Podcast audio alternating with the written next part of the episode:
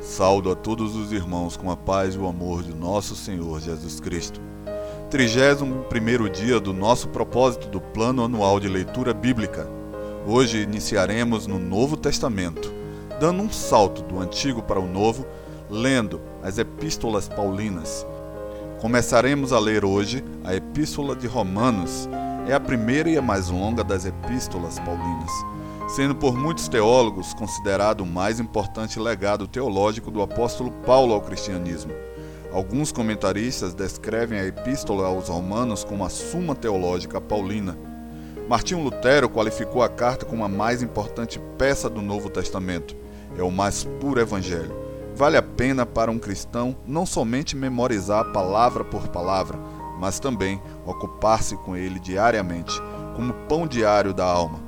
Os temas predominantes são a justiça e a soberania de Deus, a justificação pela fé, o sacrifício de Cristo e a universalidade do pecado. Romanos e Colossenses são as únicas das três epístolas de Paulo escritas a comunidades que ele não conhecia pessoalmente. Talvez isso explique um pouco o tom mais formal de Romanos e o fato de ser um extenso tratado teológico inserido numa carta relativamente pessoal veremos os três primeiros capítulos dessa epístola. Carta aos Romanos, capítulo 1 Prefácio e Saudação.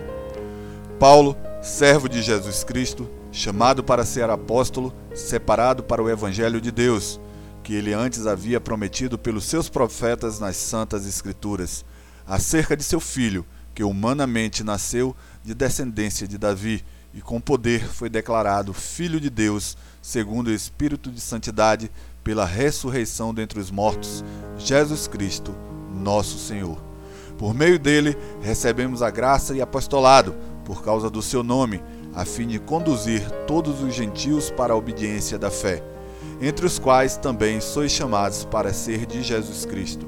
A todos os que estáis em Roma, amados de Deus, chamados para ser de santos, Graça e paz a vós, da parte de Deus, nosso Pai, e do Senhor Jesus Cristo. Em primeiro lugar, dou graças ao meu Deus, por intermédio de Jesus Cristo, por todo vós, pois a vossa fé é anunciada em todo o mundo. Porque Deus, a quem sirvo em meu espírito, no Evangelho de seu Filho, é minha testemunha de como sempre vos menciono, pedindo constantemente em minhas orações que agora, de algum modo, pela vontade de Deus, haja boa ocasião para visitar-vos, porque desejo muito ver-vos, para compartilhar convosco algum dom espiritual, a fim de que sejais fortalecidos, isto é, para que juntamente convosco eu seja encorajado pela fé mútua, vossa e minha. E irmãos, não quero que ignoreis que muitas vezes planejei visitar-vos, mas até agora tenho sido impedido, para conseguir algum fruto entre vós, como também entre os demais gentios. Sou devedor tanto a gregos como a bárbaros, tanto a sábios como a ignorantes, de modo que, no que depender de mim, estou pronto para anunciar o evangelho também a vós que estáis em Roma. Porque não me envergonho do evangelho, pois é o poder de Deus para a salvação de todo aquele que crê, primeiro do judeu e também do grego. Pois a justiça de Deus se revela no evangelho de fé em fé, como está escrito: o justo viverá pela fé. Pois a ira de Deus se revela do céu contra toda impiedade e injustiça dos homens que impedem a verdade pela sua injustiça.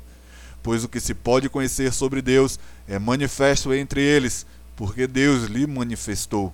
Pois os seus atributos invisíveis, seu eterno poder e divindade, são vistos claramente desde a criação do mundo e percebidos mediante as coisas criadas, de modo que esses homens são indesculpáveis.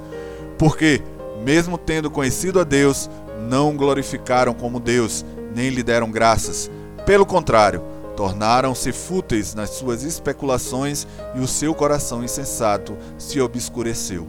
Dizendo-se sábios, tornaram-se loucos e substituíram a glória do Deus incorruptível por imagens semelhantes ao homem corruptível, às aves, aos quadrúpedes e aos répteis. É por isso que Deus os entregou à impureza sexual, ao desejo ardente de seus corações para desonrarem seus corpos entre si, pois substituíram a verdade de Deus pela mentira e adoraram e serviram à criatura em lugar do Criador, que é bendito eternamente. Amém. Por isso, Deus os entregou a paixões desonrosas, porque até as suas mulheres substituíram as relações sexuais naturais pelo que é contrário à natureza. Os homens, da mesma maneira, abandonando as relações naturais com a mulher, arderam em desejo sensual um pelos outros, homem com homem, cometendo indecência e recebendo em si mesmo a devida recompensa do seu erro. Assim, por haver rejeitado o conhecimento de Deus, foram entregues pelo próprio Deus a uma mentalidade condenável para fazerem coisas que não convêm, cheios de toda forma de injustiça, de malícia, cobiça, maldade, inveja, homicídio, discórdia, engano, depravação, sendo intrometidos, caluniadores, inimigos de Deus, insolentes, orgulhosos, arrogantes, inventores de males, desobedientes aos pais, insensatos, indignos de confiança, sem afeto natural, sem misericórdia, os quais, conhecendo bem o decreto de Deus, que declara dignos de morte os que praticam essas coisas, não somente as fazem, mas também aprovam os que a praticam. Carta aos Romanos, capítulo 2 O julgamento divino. Portanto, quando julgas, és indesculpável, ó homem, seja quem for, pois te condenas naquilo em que julgas o outro, pois tu, que julgas, praticas os mesmos atos. Mas nós sabemos que o julgamento de Deus é de acordo com a verdade contra os que praticam tais atos. E tu, ó homem, que julgas o que praticam tais coisas, mas fazes o mesmo, pensas que escaparás do julgamento de Deus? Ou desprezas as riquezas da sua bondade, tolerância e paciência, ignorando que a graça de Deus te conduz ao arrependimento? Mas, segundo tua teimosia e teu coração que não se arrepende, acumulas ira sobre ti no dia da ira e da revelação do justo julgamento de Deus, que retribuirá a cada um segundo suas obras. Assim, ele dará a vida eterna aos que, perseverando em fazer o bem, procuram glória, honra e imortalidade. Mas dará ira e indignação aos egoístas, aos que obedecem ao pecado em vez de obedecer à verdade. Trará a tribulação e a angústia a todo ser humano que pratica o mal, primeiro ao judeu, depois ao grego. Mas glória, honra e paz a todo que pratica o bem, primeiro para o judeu, depois para o grego. Pois em Deus não há parcialidade, porque todos os que sem lei pecaram, sem lei também perecerão, e todos os que sob a lei pecaram, pela lei serão julgados. Pois, diante de Deus, não são justos os que somente ouvem a lei, mas os que a praticam, estes serão justificados. Porque, quando os gentios que não têm lei praticam as coisas da lei por natureza, embora não tenham lei, tornam-se lei para si mesmos demonstrando que o que a lei exige está escrito no coração deles, tendo ainda o testemunho de sua consciência e dos seus pensamentos, que ora os acusam, ora os defendem. Isso acontecerá no dia em que Deus julgar os pensamentos secretos dos homens, por Cristo Jesus, segundo o meu evangelho.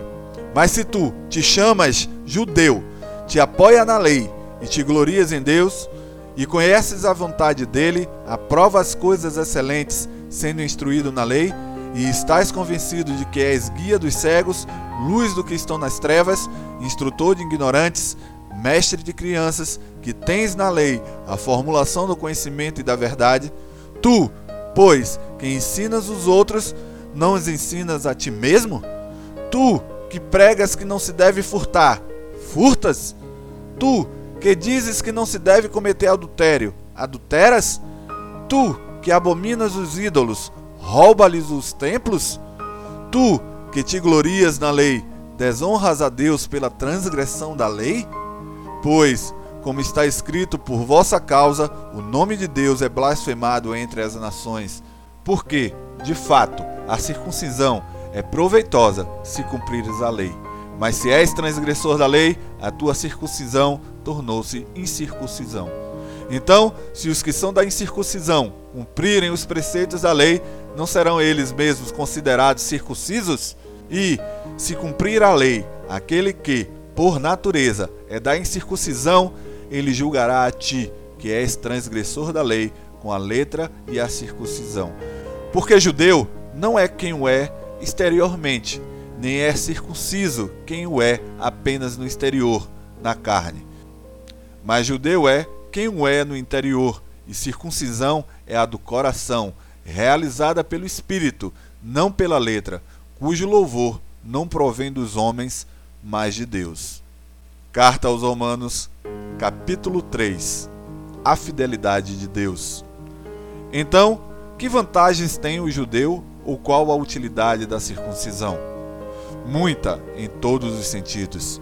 Em primeiro lugar, porque as palavras de Deus foram confiadas aos judeus. E então, se alguns foram infiéis, a infidelidade deles anulará a fidelidade de Deus? De modo nenhum. Seja Deus verdadeiro e todo homem mentiroso, como está escrito, para que sejas justificados em tuas palavras e venças quando fores julgados.